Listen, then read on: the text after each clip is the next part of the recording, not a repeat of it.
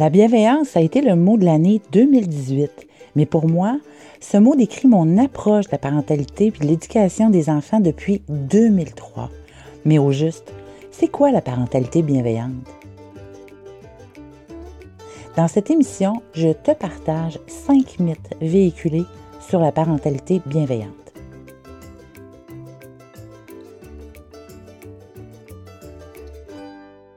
Je m'appelle Karine Trudel et je suis coach parental et conférencière à l'international. J'accompagne les parents bienveillants d'ici et d'ailleurs à développer davantage leurs compétences parentales pour qu'ils incarnent enfin le parent qu'ils ont toujours souhaité être pour leurs enfants.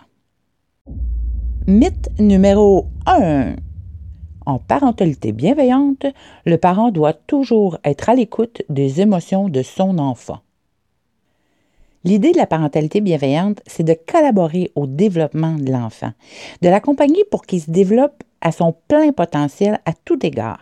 Donc, principalement au niveau de son développement émotionnel, de son intelligence, de son empathie, etc. Donc, un enfant confiant, c'est un enfant qui est curieux et qui s'épanouit. Donc, évidemment, pour y arriver, le parent bienveillant va se mettre disponible pour être à l'écoute de son enfant, de ses émotions, mais pas juste ça. Je veux dire par là qu'un enfant qui se plaint, qui rumine les mêmes idées encore et encore, un enfant qui a peur de quelque chose sans passer à l'action pour faire face à sa peur, bien évidemment, un parent, après l'avoir écouté et s'être assuré d'avoir compris ce que son enfant vivait, bien, ce parent-là va l'accompagner pour que l'enfant se mette en action, pour qu'il puisse résoudre son problème. Alors non, la parentalité bienveillante, c'est pas de demander aux parents d'écouter leur enfant jusqu'à plus soif, mais c'est d'être présent pour accompagner l'enfant, pour qu'il réduise l'intensité, la fréquence, la durée de ses émotions désagréables et aussi qu'il prenne en, charge ces émotions-là pour qu'il puisse passer à l'action et faire quelque chose de constructif avec ces émotions-là. Mythe numéro 2. Les enfants élevés dans la parentalité bienveillante sont des enfants rois. Les parents qui ont adopté la bienveillance dans leur éducation ont effectivement un style éducatif plus démocratique autoritaire. Mais ça ne veut pas dire que pour autant, tout doit passer au vote pour les décisions qui doivent être prises dans la tribu. Mais ça veut dire, par contre, que les avis, les envies des enfants sont tenus en compte dans les décisions que prennent leurs parents. Ils ont un droit de parole qui leur est reconnu, mais comme tous les enfants, ils doivent aussi, eux autres, apprendre à tolérer la frustration, à reconnaître les limites, puis aussi apprendre à recevoir un non, un refus. Ça m'arrive de dire à mes enfants, je t'entends, je comprends ton point, mais ma décision demeure la même. Ça m'arrive aussi de dire, euh, je vois bien que ça ne te convient pas de faire cette tâche-là, mais je tiens quand même à ce que tu l'accomplisses parce que ça, c'est important pour moi. Donc, non, les enfants élevés dans la bienveillance sont pas pour autant des enfants rois. Mythe numéro 3. Les parents bienveillants se croient des parents parfaits.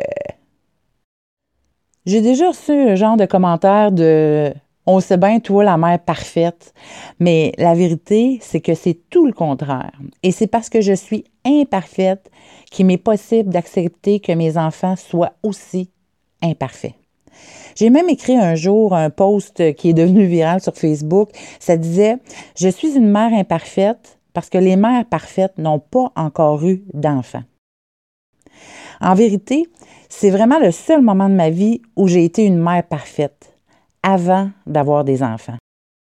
Quand ils sont arrivés dans ma vie, la plupart de mes plans, la plupart de mes promesses se sont frottés à la réalité, puis évidemment, ben, ils sont tombés un après l'autre parce que la vie avec des enfants, c'est jamais ce qu'on s'imagine que c'est. Qu'ils choisissent ou non la parentalité bienveillante, j'ai la croyance, moi, profonde que tous les parents font de leur mieux avec ce qu'ils ont. Ils font tout ce qu'ils peuvent faire avec leur connaissance.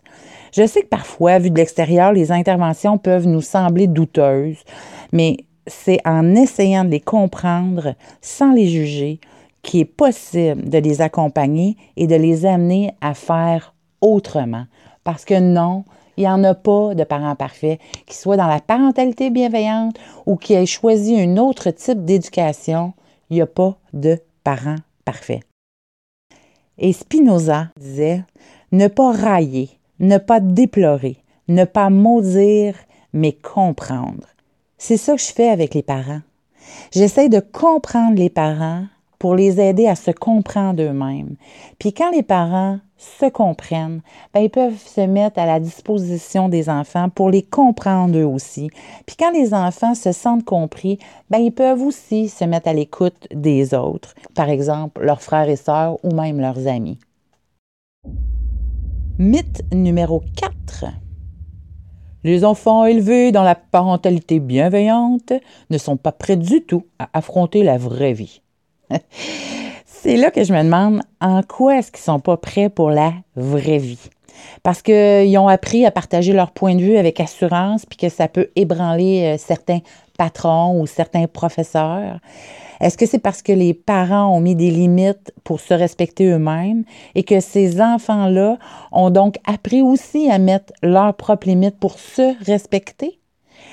C'est-tu parce qu'ils posent des questions pour comprendre plutôt que d'être des enfants soumis et obéissants au doigt et à l'œil? J'ai plutôt tendance à croire que c'est notre société actuelle qui n'est pas prête à accueillir des enfants qui sont plus confiants, plus déterminés, qui savent davantage qu'ils veulent pour eux plutôt que de faire des choses simplement pour plaire aux autres. Ce que je remarque aussi, c'est que c'est souvent des adultes qui crient haut et fort qu'on est une société de soumis ou d'aveugles, qui se fait imposer des lois ou des décisions gouvernementales. Ce sont souvent ces adultes-là qui se plaignent que les enfants d'aujourd'hui ne respectent plus l'autorité, alors qu'eux-mêmes voudraient voir cette autorité-là changer. Puis pour moi, ben, respecter l'autorité, ça ne veut pas dire de s'abstenir de la remettre en question pour la comprendre, ou encore moins oser avancer un point de vue pour faire changer des choses.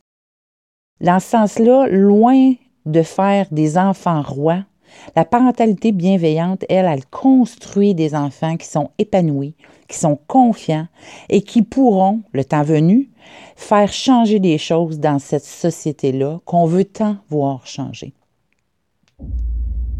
Mythe numéro 5. En parentalité bienveillante, les enfants ne sont jamais punis. Là, par contre, je dois vous avouer que le mythe est juste. C'est-à-dire que dans la parentalité bienveillante, c'est vrai que les enfants ne sont pas punis. C'est vrai qu'on ne leur impose pas un châtiment physique ou moral, je veux dire, qui a pour but de soulager la colère ou la peur d'un parent. Dans la parentalité bienveillante, les parents optent davantage pour des conséquences naturelles quand c'est possible, ou quand la nature ne peut pas se charger de donner à l'enfant l'occasion d'apprendre, ben, les parents vont choisir des conséquences logiques dans le but que l'enfant réalise les effets de son geste. Je prendrai le temps pour vous de faire la distinction dans un prochain épisode entre la punition, les conséquences naturelles et euh, les conséquences euh, logiques.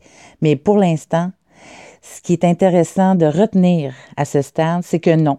Dans la parentalité bienveillante, les enfants ne sont pas punis, mais par contre, ils font face à des conséquences lorsque leurs comportements sont inappropriés afin qu'ils puissent expérimenter la vraie vie.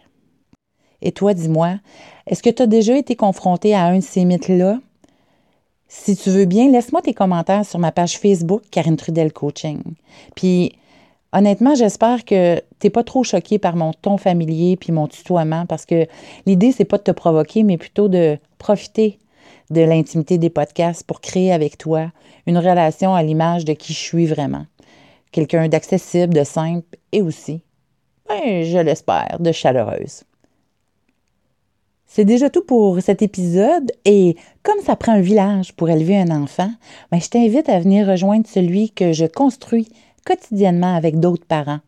Que tu sois juste curieux de comprendre un peu plus l'approche éducative de la parentalité bienveillante ou que tu l'as déjà adopté dans ton quotidien avec les enfants, Sache que c'est en s'entourant de gens qui partagent notre philosophie éducative qu'on peut, en tant que parent, trouver des stratégies, du soutien, de l'entraide pour continuer d'élever le meilleur en nous, pour pouvoir élever le meilleur de nous.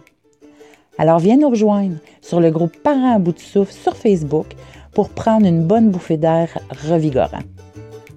Si tu as aimé le contenu, la meilleure façon de m'encourager à poursuivre ces podcasts, c'est de laisser un commentaire sur ta plateforme de podcast préférée, que ce soit Google Music, iTunes ou Spotify. N'oublie pas non plus de t'abonner et de partager parce que en plus d'être informé de la sortie du prochain épisode, tu contribues à faire connaître mon podcast et qui sait, peut-être même donner un coup de pouce à un parent qui en a vraiment besoin.